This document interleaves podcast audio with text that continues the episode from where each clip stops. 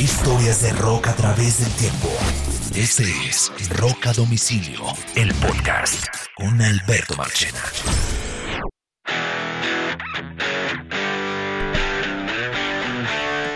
Bienvenidos a una nueva edición de Rock a Domicilio, el podcast. Hoy el episodio está dedicado por completo a uno de los discos más importantes de la historia del rock en español. Incluso, la revista Rolling Stone en Estados Unidos en el año 2012 publicó un listado de los 10 discos más importantes de rock en español en la historia. Y el número uno fue este disco. Me, me, refiero al Re de Café Tacuba. El Re de Café Tacuba. Lo digo porque el disco estaba aniversario el 22 de julio del 94 se lanzó el disco. O sea, estamos hablando, ñoro, que este disco está cumpliendo 28 28 años de haber sido lanzado. Y, y queremos dedicarle un episodio porque en verdad, cuando uno, uno tiene claro el re, pero cuando uno empieza a revisar la historia y recordar el disco y repasar el momento, se da cuenta que este disco fue supremamente importante y es probable que uno ni se hubiera dado cuenta, como que hubiera, como que sí hace parte de la vida, pero nunca me puse a pensar lo importante y lo trascendental que fue, más allá de que Rolling Stone lo diga o no lo diga. Em, está claro, es un disco absolutamente impresionante. Solo un detalle para contar. El disco se salió, el, salió el 22 de julio del 94, tiene 28 años de haber sido lanzado. Déjenme ubicarlos en el tiempo. ¿Dónde estábamos parados, ñoro? En el rock en español en esa época. En el año 94, yo, yo tengo una cosa muy chistosa y es que para mí no hay nada más importante en el rock. Yo soy muy soda estéreo en el rock en español.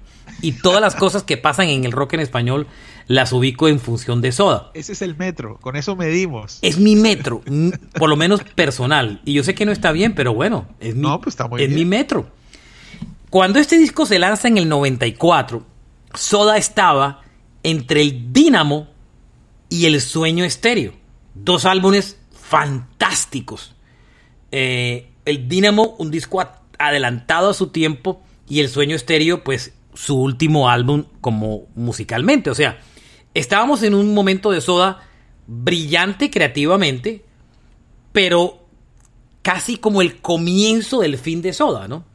Porque Soda musicalmente, discográficamente, muere en el 95, que fue su último año de estudio, de su último disco de estudio, que fue El Sueño Estéreo, a pesar que después ya ha venido el disco en vivo y el confort y música para volar y bla, bla, bla, bla, bla, Soda, Soda es, digamos que otra generación. Soda es una banda que nace en el 82. Claro, pero aquí hay una cosa importante y es, por más que uno, insisto en la comparación con Soda y pido excusas al que le moleste que la haga, pero desde el punto de vista musical, Soda siempre fue una banda brillante, pero Soda nunca fue un grupo que necesariamente apeló a la, a la fusión de músicas.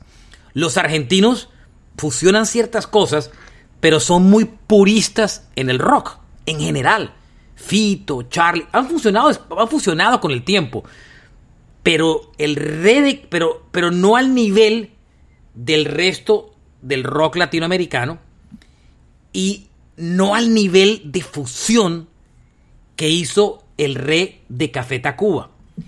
y sobre todo, ah, Oñoro, solo un detallito, discúlpeme este, aquí. Eh, que es cómo Rolling Stone describió eh, cómo, cuál fue la descripción que Rolling Stone le dio al disco cuando lo nombra como el más importante de la historia del rock en español, lo que dice es muy cierto. Por cierto, solo por curiosidad, el 2 es el fabuloso Calavera de los Cadillacs, que no me parece que es eso, pero bueno.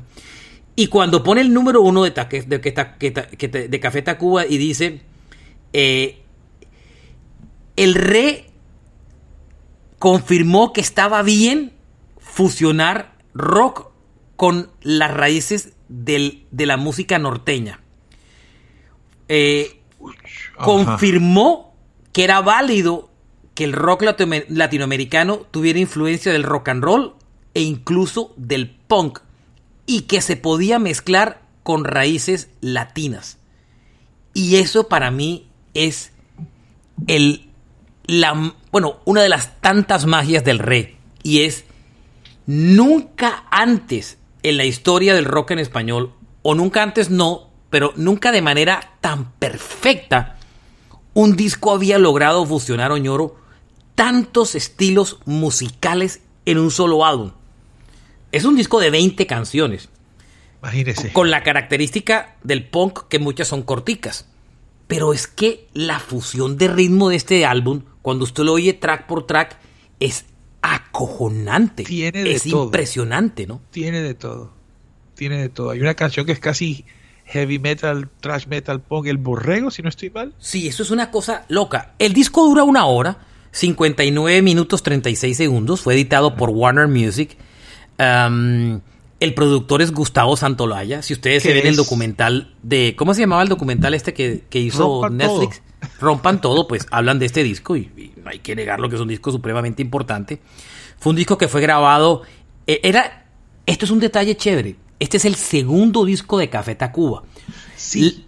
Tacuba fue un grupo que específicamente en Colombia, Oñoro, yo trabajaba ya en la radio hace mucho tiempo en esa época. Tacuba sonó en Colombia desde el primer disco de manera contundente.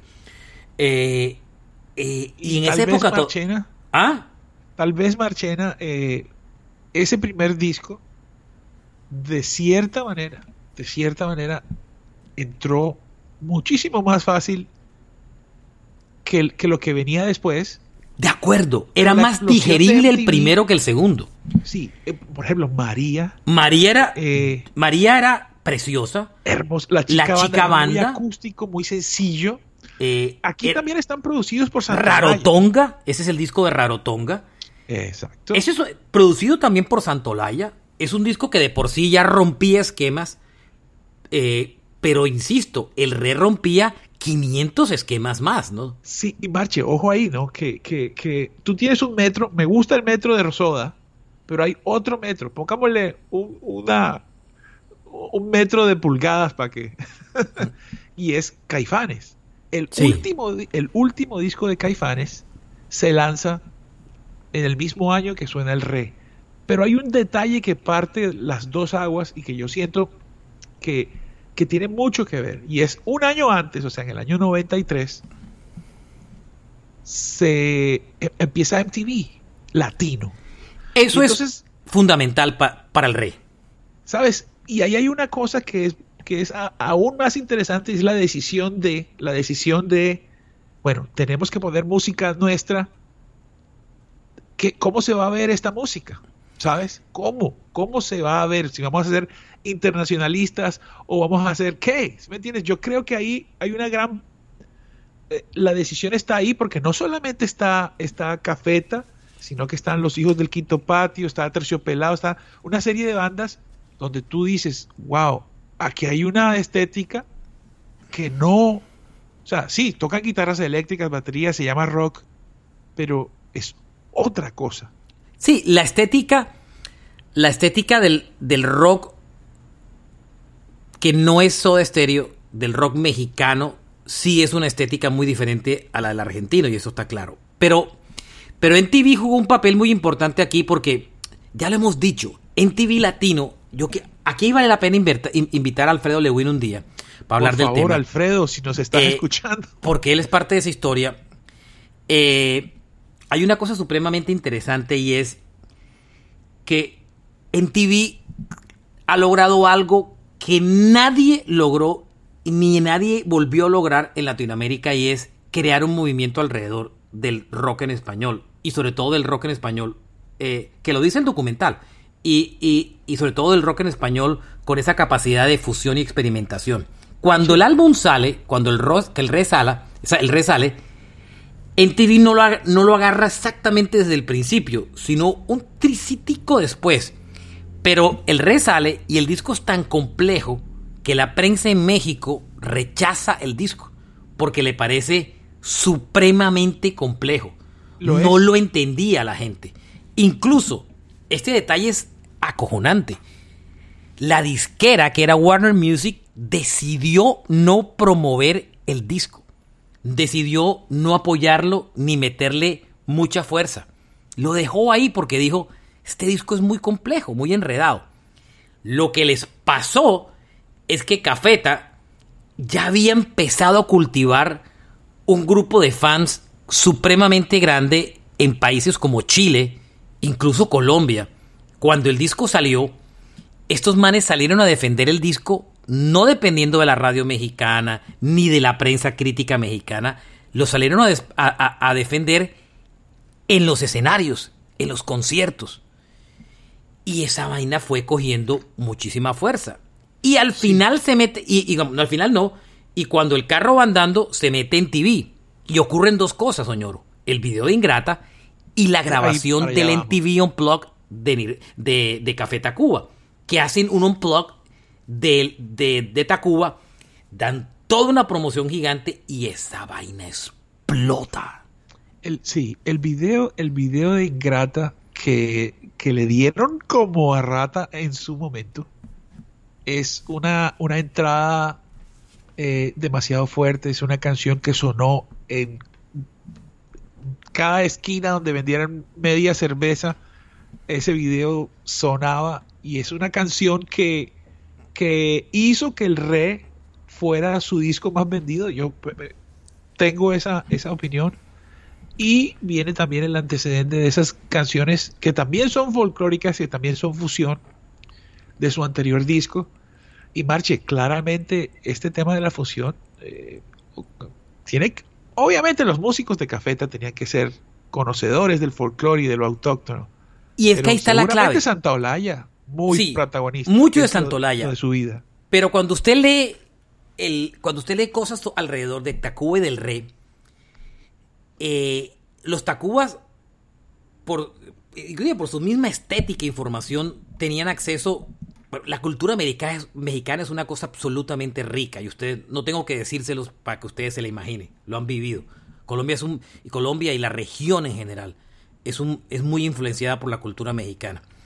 Pero a lo que me refiero es que Tacuba cuando empezó a girar con el primer disco, con el Café Tacuba del 92, recorrieron tanto no solamente Latinoamérica los primeros países, sino que recorrieron tanto México, de pueblo en pueblo, de sitio en sitio, que esos manes se alimentaron de una cultura inclusive que ellos siendo mexicanos no habían todavía percibido. Y cuando ellos se sientan a hacer el rey, estos manes tenían una sobrecarga brutal de vainas en la cabeza. Yo, yo leía que, que que, sabían todo lo que tienen en su cabeza, producto de lo que habían girado, toda, la, toda esa parte multicultural que se habían tragado en la gira, eh, ellos cuando empezaron a hacer el re, tenían claro que era un disco rock, pero tenían claro que la estética del disco tenía que ser importante, como usted mismo lo dice. Tenía claro que iban a hacer valer la prehispanidad dentro del disco pero también tenían claro que tenían que meterle un posmodernismo al disco y tenían claro que tenían que expresar una diversidad alrededor del disco. O sea, había una carga brutal de cosas que estos manes llegaron al estudio y, y, como que, a pesar que ya tenían influencia, dijeron, pues madre, esto hay que descargarlo en un disco. Y eso fue lo que pasó, ¿no? Y es un disco más, más de, laboratorio, no es tanto como el anterior donde venían con una carga de canciones. Santa Olaya pues simplemente permite y facilita pues el proceso. Aquí hay una, aquí ya hay una producción y entonces empiezan a jugar con sonidos, con instrumentos, influencias y son 20 canciones y básicamente Marchena, cada canción es un mundo que es tiene lo suyo. Cada canción es, un, mundo. disco complejo, es un disco complejo, pero suena espectacular. Hay una cosa interesante, Oñoro, y es que la palabra re habla un poco sobre la reconciliación entre el presente y el pasado. Eh, inclusive ellos acuñan una frase eh, de, escribir en el disco que dice todo lo que fue volverá a ser. Que es una, es una, si no estoy mal, es como un proverbio indígena. Es un proverbio indígena. Creo que inclusive le hace falta una frase a, ese, a ese tema. Pero la, esencia es todo lo que fue volverá a ser. Em, y esa fue como quien dice la inspiración del disco. La, ellos dijeron, ellos se alimentaron de todas esas raíces que aprendieron, que conocieron. Esa, esa prehispanidad clarísima de las raíces mexicanas, de todo, de todo el movimiento cultural, no solamente del pasado, sino también del moderno. Y lo mezclaron con cosas totalmente anglos, como el punk, el rock, el sonido alternativo, el metal. Le metieron de todo a esa mezcla. Sí, sí. De hecho, Marchena, ahí, mientras hablábamos, estoy pillando el comienzo, las primeras imágenes de MTV Latino. Y entonces no ponen música, sino es como un popurrí de un montón de imágenes. Y de entrada ahí está como de terceritas hablando los de Cafeta, pero está Sting también, está Aerosmith, está, bueno, una mano de un, un sancocho. Pero ese sancocho era un reflejo de lo que de lo que la gente, sobre todo en los 90, eh, aceptó. Y es que la música, sobre todo el rock o, la música joven en el caso latinoamericano, era, era muy amplia y muy diversa. Y, se disfrutaba de manera general. Podías escuchar hoy Los Prisioneros, Café Tacuba y Aerosmith. O de pronto Metallica. Eran épocas muy diferentes. Había, había, había un mainstream en general mucho más acogedor. Hay una cosa interesante y es que incluso cuando la misma prensa mexicana todavía no creía en el disco, eh, un tipo llamado John Parells del New York Times saca un artículo y dice que el Re es el equivalente al álbum blanco de los Beatles. Vea pues. Y ahí es cuando eh, es cuando finalmente México se empieza a pellizcar con lo que está pasando. Eh, Tacuba dice una vaina súper interesante en, la historia. Porque realmente, si uno se pone a pensar, el re termina siendo un testamento del rock latinoamericano. Yo no creo que haya un disco que mezcle tan perfecta. O sea, si usted dice, dígame, dígame, aparte de lo que Santana hizo en los años 60, eh, con la Braxas y todos esos discos, yo creo que no había habido un pero, pero, pero Santana era más cargado al anglo, por supuesto. y, y, es que Santana, digamos, es mexicano, pero toda la vida en los Estados Unidos. Criado en San Francisco y toda la historia. Pero este la música de Santana no es mexicana. No, no, no es mexicana. Este disco sí es un testamento total del rock latinoamericano. Y Tacuba dice una cosa clara, porque les preguntan qué tenían ellos en la cabeza cuando estaban haciendo el disco todo lo que atraían de toda esa gira de lo que se habían alimentado. Pero ellos dijeron una frase que es muy común y que uno lo ha oído hablar y que mucha gente le dice, no sabíamos lo que queríamos, pero sabíamos de dónde veníamos. eso era... ese es un pedazo de una canción de, de Whitesnake. Es I don't know where I'm going, but I sure know where I've been. Exacto. Here I go again. Here I go again. Buen punto. Eh, pero, ¿ya había salido para esa época? No. Sí, sí, claro, por supuesto. Claro, en el 86. Pero estaba claro, o sea, ellos tenían un poco claro, escribieron 20 canciones, al final el disco realmente musicalmente no tiene, no tiene rellenos. Es un estallido de creatividad de, de total eh, de canciones. ¿Y sabe qué es acojonante, Oñoro? Ajá. Estos manes escribieron el disco la mayor parte del disco lo escribieron en siete días. Los manes llegaron de la gira. No, pero eso sí yo no lo puedo creer. Sí, los manes llegaron de la gira, se encerraron y escribieron sin parar noche y día durante siete días seguidos. Casi no salían del estudio. Bueno, digamos, digamos, Marchena, que escribieron las canciones, pero escuchando el disco. Ah, no. Maquetearon la idea. Para, pero para producirlo. No, ese disco. Lo que pasa es que. Una factura, la verdad. La gente le cogió piedra a Santolaya porque el documental sentía que era un ¿Lo poco. Has dicho tú? me go- no, yo a mi, a mi Santolaya lo, lo idolatro. Y tengo una foto con él, alguna vez le entregué un disco de oro y toda la vida le he dicho a Juanes que, que él la cagó dejar de dejando de hacer discos sin Santolaya, sin medida ni temor. Y se lo dije hace un, un tiempo y se medio molestó. pero, pero a lo que voy es, pero a lo que voy es, eh, Santolaya fue claro en el disco. O sea, Santolaya fue, eh, fue, fu- o sea, fue el, el imán perfecto de todas esas ideas y darle el orden y la estética que el disco merecía, porque este es un grupo... Marchena, mira, este Oñoro, es un tipo- este es un grupo que se había formado en el 89 en un pueblo en México llamado Nauculpan. O sea, que en, en Ciudad Satélite. O sea, es un grupo que tenía realmente en ese instante 7, 8 años de haberse formado. O sea, no era un grupo. O sea, No, no, no. Estos son músicos buenos y están alrededor, están en una. pero eran jóvenes. Musicalmente jóvenes. Claro, claro que Mm, sí.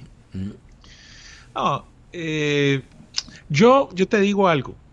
Como, como a mí, Cafeta llega después de una generación. eh, yo tengo que decir que, que amo Caifanes y que el nervio de los volcanes. Yo también amo Caifanes.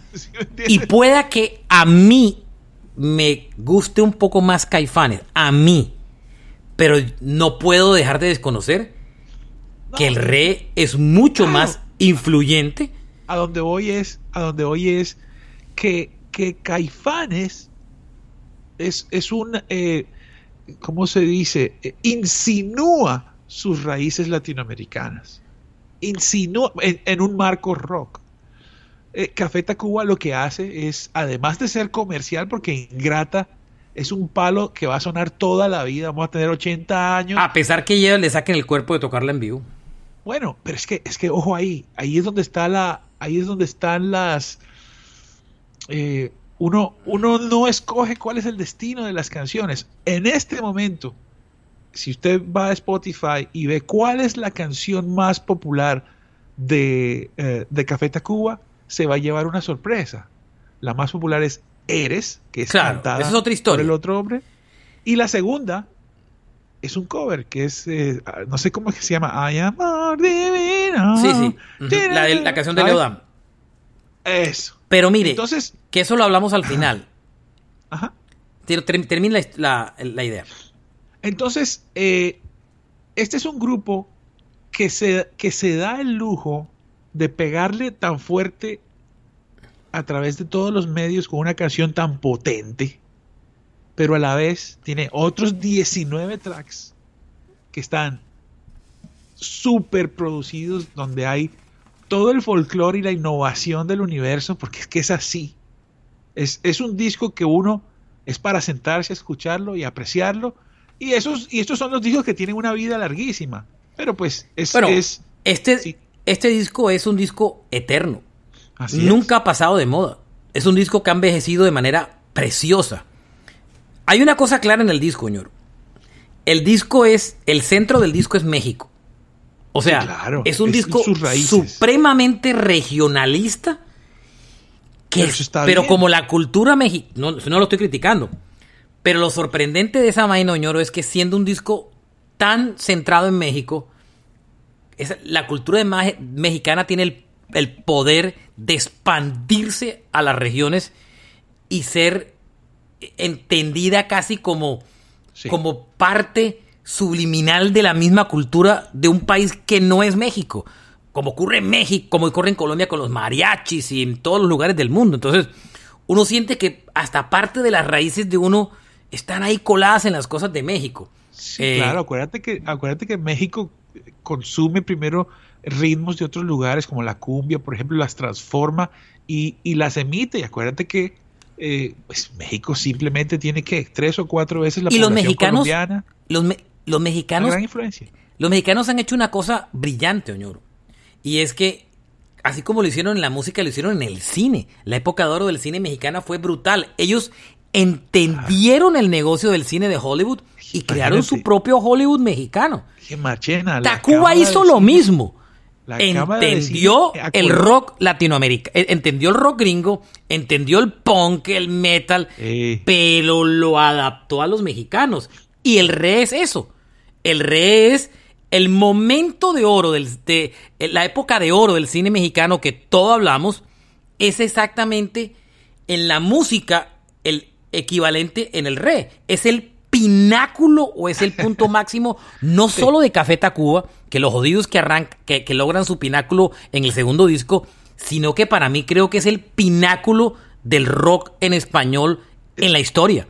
Es que después de ahí, ahí, ahí, ahí ¿qué vino, qué vino después de Cafeta? ¿Molotov? Sí, pero era otra joda, era otra cosa. Exactamente, ya era, una broma, era un, Molotov, Molotov era para mí como un tenía ese tenía un, poder político muy grande, pero musicalmente Tacuba iba lejos. Era otra cosa. Eh, eh, eh, Molotov era más en la onda divertida a lo, a lo Green Day y Blink. Tomaba esa parte como del pop punk divertido. Los Tacuba sí, musicalmente, se la creyeron. ¿Sí me entiendes? mira, que, mira que mirando aquí hay una canción que se llama El fin de la infancia. Espere, vamos, vamos, vamos, vamos a hacer una vaina. Dale. Vamos, vamos a, escudriñar entre las canciones.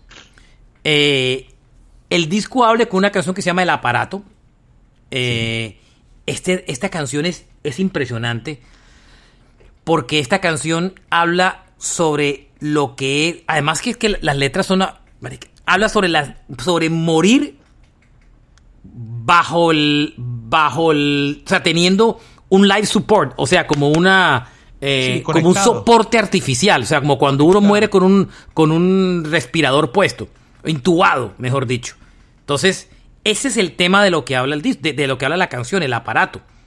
Eh, pero la canción es una cosa impresionante porque son unos sonidos electrónicos brutales los que la canción tiene. Sí. O sea, también en cuanto a la en cuanto a la parte literaria, esta gente se nota que es gente muy, eh, por lo menos muy leída, y hay mucho, hay, hay, referencias de autores y hay referencias incluso de canciones que, que son puestas, que son sugeridas por libros y la canción está inspirada en un libro, entonces eh, meten los versos de cierta canción que está en un libro que se leen y la canción está inspirada en ese libro. Eh, Mira, hasta hay ciencia ficción aquí metida, en una cancioncita por ahí, pero bueno, dale marche. Sí, esa canción, esa, canción es brutal, esa canción es, esa canción es, es, brillante. el aparato. El aparato es una cosa brutal y es la canción con la que, con la que el disco abre, ¿no? Y, es, y es una tremenda, tremenda, tremenda canción. Eh, el track 2, nada más y nada menos, es Ingrata, Oñoro. Imagínese, sí. Ingrata, que es una parodia de la música norteña. En mercado, ¿te acuerdas? Sí, claro, es una parodia de la música norteña, pero tiene como cosas de ska y cosas como de polka. Em, eh, Está muy bien tocada esa canción. pero es, es una canción básicamente entre ska y punk, ¿cierto? Pero con una función cultural brutal. Eh, unos tiempos interesantes, tiene de todo ese tema, Marchena. No es, es una canción muy fácil de escuchar. Cualquiera que la escucha la, entiende y la puede disfrutar. Y esa canción se cantó en los bares en Colombia y en el mundo y en México y todos los lados hasta el final de los días. Eso ponían sin medida ni temor esto. Por el otro lado, el track 3, el ciclón, aquí esta vaina es eh, funk al piso. Y aquí se roban cosas como, por ejemplo, el famoso clavinet de Billy Preston lo, meten en esta canción. Yo no sé si esto se lo pudo ocurrir a los Tacuba o se le ocurrió a Santolaya. Y Porque a su equipo de trabajo, ojo que claro. Santolaya también tiene su gente, su team ahí, ¿no? Sí, sí, sí, sí. El Borrego es la cuarta canción del disco. Es un punk metal industrial. Es que esto Claro, eso es una locura. Es que si uno hiciera este disco en el mercado gringo, de por sí las fusiones, si le quitara lo latino, son impresionantes. Esta es. Dice que esta canción tenía mucha influencia de la Lupita. ¿cierto? Que eran como los grupos y de la maldita vecindad que ya habían abierto el camino. Y dice que, que Tacuba tomó elementos de la Lupita y de, de la maldita, que eran el caldo de cultivo, porque la maldita era, se acuerda de Pachuco y todo eso. O sea, la maldita fue, abrió mucho camino, ñoro, en el tema, ¿no? Que, que Cafeta se, se incluyen en esa, en esa cultura pachuca. Claro. Eh, el Pachuco es el mexicano que, que, vive al otro lado del borde y que es mexicano pero quiere ser gringo, ¿no? De acuerdo. Eh, siguiendo, eh, siguiendo navegando en el, en, en el disco, em, eh, eh, después se vienen con, con esa noche que se mandan un bolero ahí. ¿Sí me entiende? Como influencia a los Chabela Vargas, se mandan sí. un bolero en esa noche. O sea, se mandan de un disco, de una canción punk metal industrial, con elementos que mezclan a la Lupita, con Ministry, con la maldita vecindad, y terminan después, sin medida ni temor, rompiendo el esquema y sacando un, un bolero super clásico. Después se mandan con 24 horas que es una literal historia de amor en una canción. Pero para nada en tiempos modernos, una canción de amor en tiempos modernos, cero eh, convencional y supremamente acelerada. O sea, esto no lo ve mucho uno diariamente. Si no es suficiente, después se meten, eh, después se encuentra uno ahí con Ixtepec y después se encuentra con Trópico de Cáncer, que es tal vez la canción más política del disco. Eh, pero lo chistoso es que la mezcla musical es bossa nova con música industrial. y es claro. la letra de la canción es una crítica al progreso. Es un poco ir es respet, o sea, es oponerse un poco al, ex, al exceso de modernidad que es, pues, siempre siempre ha estado ahí como en, en tela de juicio por mucha gente. Después se mandan con el Metro, eh, que, es, que es un grupo súper interesante y que también es un poco lo que empezaba México a vivir con su, con su, con su metro, con su... O sea, es, es, una, es un testimonio de la vida urbana de, de Ciudad de México, ¿no? Eh, otra, manera de, otra manera de expresar eh, el género industrial, por decirlo de alguna manera. Después se meten ah. con el fin de la infancia, que usted hace rato iba a hablar de él, y eso claro. es lo que en esa época se llamaba una quebradita. ¿Se acuerda de eso, ñoro? Sí, claro, claro. Era una quebradita fusionada con ska y con, y con punk, con, sí. con alusiones literarias de Arthur Imagínate. Clarke, imagínese. Imagínate, Arthur C. Clarke es el hombre de 2001, Odisea del Espacio. El hombre tiene un cuento espectacular que se llama El fin de la inocencia que bueno, que sí, se puede traducir a, al español como el fin de la infancia, que, que pues narra la, en el momento en que la conciencia del hombre da un siguiente paso. Es, esto, es, esto es pilo, esto es profundo, bastante ñoño. Excelente. Pero ¿quién se le ocurre mezclar eso, ñoro? Pero es que esto es, por eso te digo, esto es unos manes, esto es gente interesante gente que, que, que, vive en el arte y consume arte y la transforma, la, la empaca, la vuelve, ¿me entiendes? Es, es, son, son, estas personas son instrumentos artísticos y, y es, yo creo que aquí es donde, donde está, diría yo que la, la importancia de este disco, porque este disco, vuelvo y repito, no solamente tiene un sencillo gigante y tal vez otra canción muy comercial importante, sino que estos manes se dan la libertad y se lo permiten de hacer este experimento tan brutal. ¿Tú Madrugal que Warner, que Warner no quiso verle mucha onda al disco, y pero después se montó en el solo. camino en el bus. Madrugal eh, es otro bolero, eh, utilizan requinto en la canción, entre otras vainas. Después se hacen Pez, que es una canción bien volada, que es... Lo, lo chistoso de Pez es cómo es percibida el proceso de, digamos que de la pesca o de la caza, pero desde el punto de vista del animal, imagínense. eh, calcule por dónde va la, por dónde va la vaina. Después se, va, se graban eh, Verde, que es una canción súper triste, medio industrialoide.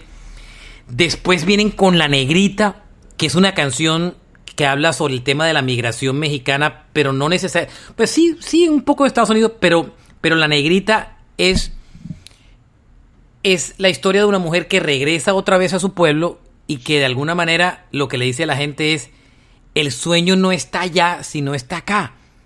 O sea, el volver, o sea, el, poder volver a regresar a la tierra y, y hay un encanto especial en eso. O sea, es difícil entender eso para la gente que sufre mucho en México, pero es eso. Pero ah, es un tema que habla sobre la migración y regresar a su pueblo y la magia de regresar a su pueblo, pero lo hacen como en una especie de una zamba, una zambita ahí alrededor de la canción, que es lo chistoso de la canción.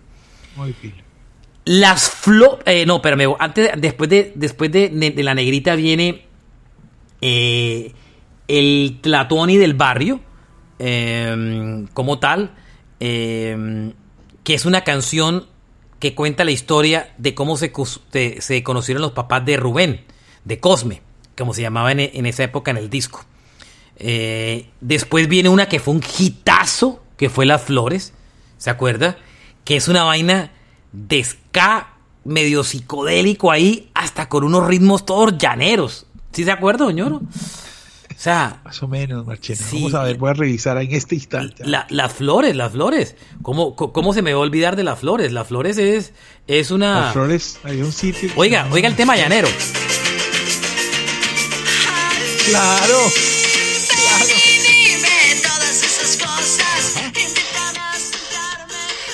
Ahí había un tema llanero. De pronto nadie había caído del discazo. Es que nadie había caído de ese detalle hasta de pronto ahora es una em, canción sota, Marchena, y tiene un pedazo como de destiempo, pero súper pilo. Ah, este es, ese es otro tema. Después se hacen una que no fue éxito, pero que estamos hablando del año 94. El crunch ya estaba jugado en Estados Unidos y el grunge se juega un pedazo en el disco, en una canción que se llama La Pinta.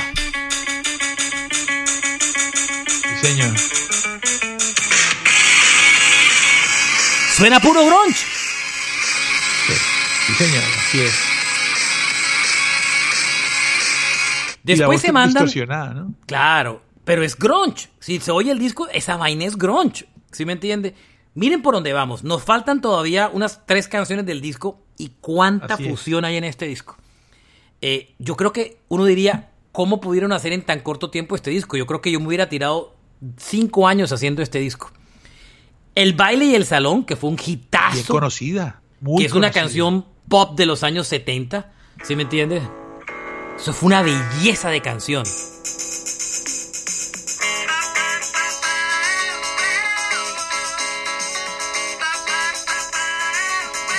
Ese coro es grabado en la mente de todo el mundo. Si no estoy mal, esta canción tuvo una como una segundo, un segundo chance en el Unplug, ¿no? Sí, cogió vida en el Unplug. Es que acuérdense que el Unplug entra tiempo después de lanzado el disco. Entonces, como este disco tuvo tantos sencillos que la gente fue descubriendo en el tiempo, el Unplug, el Unplug se promocionó con el baile y el salón, como track.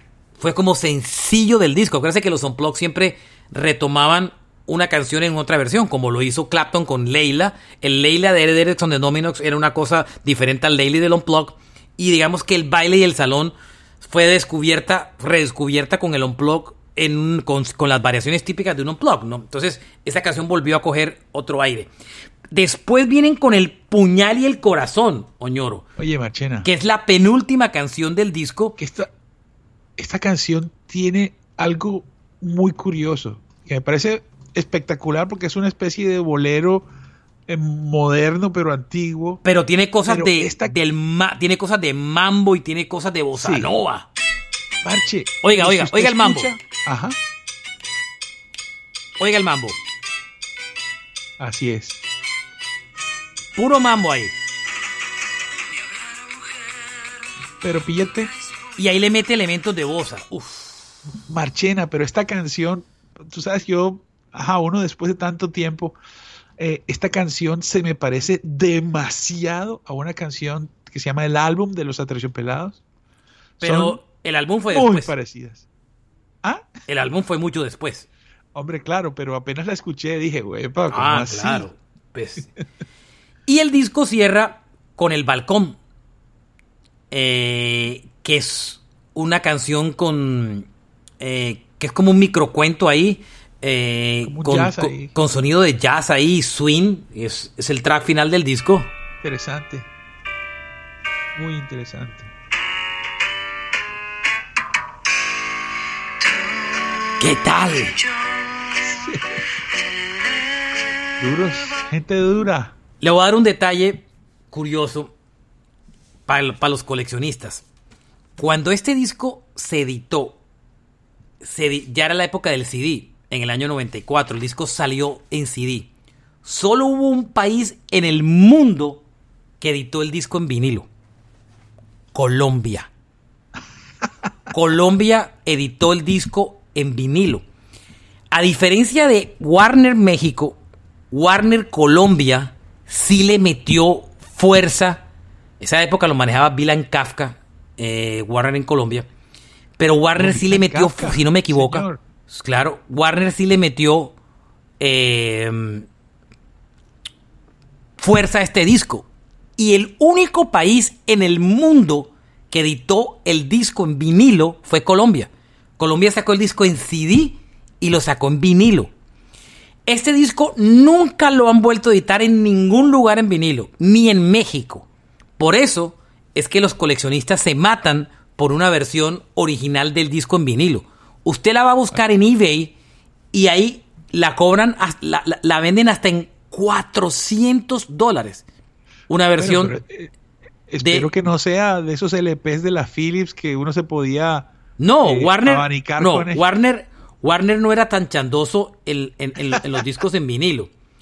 Pero mire, usted se va a Discogs, que es como de alguna manera el, el sitio para mirar cuando. Este disco solamente se editó en Colombia en vinilo. Y el disco hoy en día lo están pagando en 700 dólares en, en, para coleccionistas. 700 dólares. Si usted tiene el vinilo de Café Tacuba y está llevado, esto le va a permitir cuadrar caja. con eso 700 puede dólares. comprar la, la boleta de Bruce Springsteen. Puede comprar la boleta de Bruce Springsteen por, por el... Puede cambiar la boleta de Bruce Springsteen por el disco de Café Tacuba de Rey. Literalmente. Más o menos. Imagínese todo lo que había en ese disco, ñoro. Claro, buenísimo. Esto es una cosa magia muy loca. Con la David magia Byrne. David Ah, Byrne de Talking Heads se soyó con este disco, ¿no? Claro, que ese es otro loco. Ese es un amante del world music, ¿no? Sí, sí. sí, sí. Al final de toda esta historia, Oñoro, yo creo que lo que, lo que hicieron Emanuel del Real, José Lo Rangel, Quique Rangel y, y Rubén Albarracín, que en esa época se llamaba Cosmo, Cosme, es, Sí. todos, se, todos se reparten la composición de las canciones porque entre todos componen unas y otras. Eh, eh, yo creo que no hay duda que este es el disco más importante del rock latinoamericano, sin duda. O sea, yo creo que no hay discusión y creo que le saca ventaja a cualquier disco. Incluso para quienes idolatramos a Cerati y a Soda Stereo. Que eso es otra historia. Eso es. Pero a manera de fusión, mezcla de ritmos, producción, impacto cultural, eh, testamento musical, este disco es el disco más importante del rock latinoamericano. ¿No cree? Bueno, claramente es uno de los más importantes como el experimento que es y que fue como, como producto. Difícilmente hay otro disco que lo supere en producción. Eh,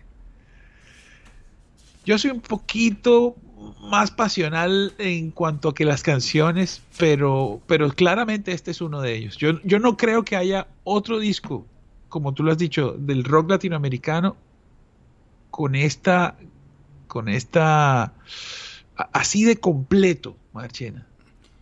Hay otra pero cosa. hay, por la edad tal vez, yo prefiero, por ejemplo, el Nervio del Volcán. Pues porque a usted le gusta mucho eh, Caifanes, pero este disco para mí. Y a mí No, me gusta mucho. Caifanes, pero este disco está lejos. Hay un detalle un poco Ajá. complicado alrededor de lo que pasó con Café Tacuba después de este disco. Ellos graban, el no- ellos graban en el 96, dos años después el Unplug. El Unplug incluye El Aparato, La Ingrata, El Metro, Esa Noche. eh, eh, el- incluye también El Baile y el Salón, Las Flores, El Puñal y el Corazón. El, dis- el, el Unplug es, pues lógicamente eran dos discos y casi todo giraba alrededor de esos dos discos. Ajá. Des- el siguiente disco de Tacuba es una vaina jodida porque lo que se graba, después de, haber un disco, de, de hacer un disco que rompía tanto musicalmente, el siguiente álbum en el 96 es un disco de covers. Entonces uno dice, ¿cómo después Claro, de un disco, de cómo hacer un disco tan creativo como, como este álbum, el siguiente es un álbum de covers? Es como si, es como si, a, como si a Tacuba los hubiera desgastado el proceso creativo del rey. Bueno, Machena, o tal vez con un hierro candente le pusieron una W en la frente. Sí, saque disco, es probable. Pero, es- pero Oñoro, ya habían. es- ese- el Avalancha se publicó en el 96. Habían pasado cuatro años. ¿Cierto? Y habían cosas interesantes, por supuesto. En ese, e- e- ese, ese, ese- ese Avalancha de éxitos es- súper interesante. Después graban. Ahí se desquitan, en el 99 se sí, desquitan. pero no. En el, ellos editan después Revés yo soy. Re- claro, en Rack and Rebel Yo Soy se descritan creativamente, pero ese disco es un fracaso impresionante desde el punto de vista comercial. El Rebel Yo Soy. clave. Ahí es Ese disco está. fracasó. Y el fracaso fue tan grande, Oñoro, que hay dos cosas que le voy a contar de ese disco. La disquera Warner los libera del contrato. No los renueva. Se fueron tan a pique en ventas del disco que Warner no le renueva el contrato. Los cancela. Y hay un detalle adicional. Si usted va a buscar el revés Yo Soy, no está en plataformas de streaming. No está el disco en plataformas de streaming. No aparece, no está. Búsquelo para que vea. El Oye, disco. Pero eso merece preguntar, preguntárselos, porque, ¿cómo así? Bueno, llámelos. Pero no está el disco. Ellos, pele- Warner los despide y los reengancha Universal. Universal los firma y regresan en el 2003. O sea, imagínense, 96 es el avalancha de éxitos. Después publican un, un grandes éxitos que es el tiempo transcurrido. Y después del tiempo transcurrido, eh, se meten. Bueno, acuérdense que el revés Yo Soy no tuvo ni un éxito. Ese disco, cuando uno lo. Ese disco sí no fue que la gente no lo entendió, es que el disco era demasiado sollado. Después regresan exactamente siete años después a hacer un disco. Y es el Cuatro Caminos, para Universal. Que fue un disco que tiene su canción más exitosa que se llama Eres. Pero es un disco Que es en el su canción más exitosa. que- Sí. que- es que, Machena. Pero ellos, ellos, ajá. ellos quedaron tan marcados por el por el, el Por exceso de no querer ser comerciales del revés yo soy que lo siguiente fue un disco demasiado comercial que fue el que No, fue el Cuatro Caminos, ¿no? Pero ojo, pero ojo, ojo ahí, Marche, que. Eh, Y, y tú estás completamente seguro que el Cuatro Caminos es de la misma onda que, que eres en total, en general. Porque es que hay, una el cosa Cuatro Caminos muy- tiene de todo. Estoy de acuerdo, pero es un disco más enfocado en lo comercial. Pero mira, mira que, que aquí es donde viene el sufrimiento del artista, por decirlo de alguna forma. Está clarísimo por la factura del re y por las canciones del primer álbum que esta es gente dura, gente Claro. que no solamente que no solamente son grandes músicos, sino que tienen un montón de vainas en su cabeza y que tenían la inquietud de poderlas Sí, transformar y plasmar. Ellos lanzan después Ajá. un viaje que es el disco en vivo en el Ajá. 2006 y en el Otra- 2007 Otra, apuesta segura. Claro, otra y en el segura. 2007, claro, es un disco en vivo con DVD. Y después se lanzan el, el Sino en el 2007, que a mí me toca lanzarlo en Universal. Eh, yo trabajo en Universal. Y ese disco no pasó nada, Oñoro. Nada, nada. Yo me acuerdo que nosotros nos, nos, tocó destruir copias de ese disco para el pago de regalías, que es un tema que mucha gente no entiende. Pero el disco fue un fracaso impresionante. Tanto así, el fracaso fue tan grande que el siguiente disco es el, objeto antes de llamarse disco, se lanza en el 2012, vuelve a fracasar y de ahí se vuelven independientes. El siguiente disco de ellos, ya el J Baby, ese disco eh, ya es independiente, y ellos se volvieron, ya no son, ya no, no están en, en disquera. Pero digamos que, ¿por qué traigo, por qué repaso la historia? Y es que este disco, como muchos grupos les pasa, logró en el segundo disco el mejor, el mejor de su carrera y nunca volvió a hacer un disco de ese nivel, porque entre otras, era muy jodido hacerlo. Yo, bueno, yo tendría una, un, algo, algo que, que, añadir ahí. Yo siento que, que siento que el re, aunque es su música, hay una gran intervención. Hay, hay una gran, un proyecto donde, donde hay ciertas intenciones y para lograrlo se necesita más gente. Entonces el primer disco es muy auténtico, muy del alma, con canciones que ya venían. Y como tú mismo lo has dicho, el siguiente disco es un disco que se compone en 7 días para 20 canciones y después se demoran para producirlo todo lo que se tenían que, que, demorar para que sonara y quedara así como quedó. Sin embargo, una cosa es el público, otra cosa es la disquera y otra cosa es lo que en la cabeza tiene el artista. Entonces, imagínate esta gente haciendo ese esfuerzo para darse cuenta que Ingrata, que es una canción muy... Eh, yo no quiero decir que es cómica, es muy divertida, pero es bien hecha, pero de todas formas, esta gente mete su cabeza en un proyecto de tal manera y la gente los ve de otra, obviamente la disquera quiere es lo otro. pero hay una cosa clara en este disco, ñoro. Ajá. Ya para cerrar, porque llevamos 52 minutos. no tengas miedo, Marchena. Los discos musicalmente brillantes, muchos discos musicalmente brillantes, tienen una característica y es que cuando se lanzan, la prensa musical ñoña dice que el disco es una berraquera, la gente no entiende el disco y con el paso de los años valida el disco, el disco se vuelve, se. Este disco fue una vaina rara porque el disco se lanza, a la prensa no le gusta, ni siquiera la prensa especializada lo entiende. A la disquera no le gusta. A la disquera no le gusta y el que termina validando el disco es la gente. Eh, ojo es una vaina jodida. Marchena. O sea, ojo, que de pronto esa no es la lectura real, real, porque Ingrata fue muy poderosa y la otra canción que, que escuchamos, no, no, no, no. Las Flores. Pero a lo que voy, Marchena, es, pero que, es mira, que mira lo que ha pasado. Pero es que, ellos, la disquera no creyó en el disco, Oñoro, ni la prensa apreció el disco el que le dio el puesto al disco fue la gente.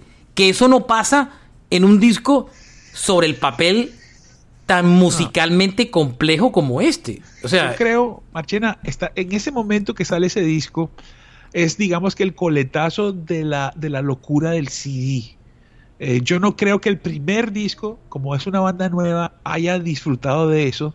Pero ya en el año 94, tanto el Re como el primero, estoy seguro que se vendieron. El Re más que todo por, por, el, por el, la fuerza de MTV latino y por lo que arrastraba. Pero mira, mira esto, que la disquera tiene el olfato y seguramente la disquera fuerza ese unplugged. Fuerza. Y luego fuerza los covers. Entonces ellos se, se zafan para grabar el, revés yo soy y el resultado es negativo. O sea que no tenía razón la banda. Y hoy en día, Marchena, también es muy. No es, más allá de que no tenía razón la banda, Oñoro. Ajá. Ajá. Yo creo. Comercialmente hablando. No, lo que pasa es que no.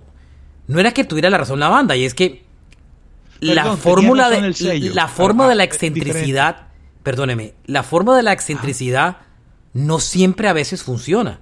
Hay discos que son creados desde la excentricidad y en un momento se unen lo mejor de la creatividad y, del momento de las cosas y logra discos geniales. Y yo creo que ambos discos pudieran tener la misma intención de querer ser excepcionales y fusionales y todo lo que usted quiera. pero las cosas. la gente. Pero las cosas encajaron. Sí, pero las cosas encajaron mejor en el re. O sea, estaban en mejor momento creativo ellos, las cosas funcionan. De pronto en el, en el revés yo soy, ya ellos se habían ido muy lejos, ¿sí me entiende? Eh, ya, ya, se habían, ya se habían disipado, o sea, ya se, ya se volvieron demasiado difíciles de, de llevar, ¿no? Pero mira, esta es una banda que toda la vida ha preferido su, su ética musical, su ética eh, artística. Pero el tiempo ha demostrado, y sobre todo ahora con, con el streaming, ha demostrado que la gente los ve desde otro lugar. El, el, hecho de que la canción más popular de Café Tacuba tenga la voz de el que no es el cantante de la banda y que tenga una forma muy sencilla como lo es Eres, eh, que va en total contravía a la obra y a la intención del artista. Eso es una gran ironía y yo estoy seguro que, que también se debe sentir un poco mal, ¿me entiendes? Esto es gente que va no es mal, más allá intelectualmente, más también, allá. También entiendo una cosa y es que eh, la diferencia con, con Eres es que fue una canción que fue acogida, o sea, era una canción que por su concepción funcionó muy bien en la radio mainstream. Y en esa época, en la época de Eres, eh, digamos que habían canales nuevos de difusión que la hacían, digamos que era un momento más reciente de usted ve un fenómeno en lo digital y quiero hacer esto corto porque tengo que cerrar este podcast ya. en lo digital usted ve que muchas veces canciones que no necesariamente es la más famosa del artista, son las que marcan más arriba en el streaming.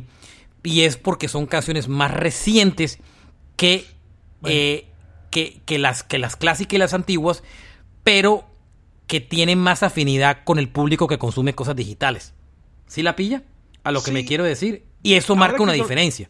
Entonces, ahora que lo mencionas, María es mi canción favorita de Café Tacuba. Para mí también. El primer sin lugar a dudas. Sin lugar a dudas. Muy bien. Eh, era un episodio que debíamos y que lo traemos. Nunca es tarde. Espero disfruten este episodio y vuelvan a repasar. La tarea es volver a escuchar el re y, volver a apreciar un grupo precioso como es Café Tacuba. Gracias por acompañarnos. Carlos Soñoro, Alberto Marchena. Este podcast tiene más de mil episodios. Está en todas las plataformas de streaming habidos por haber. Apple, Google, Spotify, Deezer, lo que ustedes quieran. Tenemos un sitio en Facebook que se llama Roca Domicilio Podcast. Tenemos un canal de YouTube que se llama Roca Domicilio Podcast. Tenemos un sitio en Instagram que se llama Roca Domicilio Podcast. Y tenemos nuestros propios Twitter, que es Carlos Oñoro, el de Carlos, y Marchena JR, que es el mío. Si este podcast les gusta, por favor compártanlo con los amigos. Cuéntenles a los amigos que existe un podcast que habla de cosas de rock anglo, latinoamericana, de todo un poquito. Gracias por oírnos, espero lo hayan disfrutado y como siempre, larga vida al rock and roll y, y mucho más si es latinoamericano. Chao, gracias. Chao, chao, abrazos.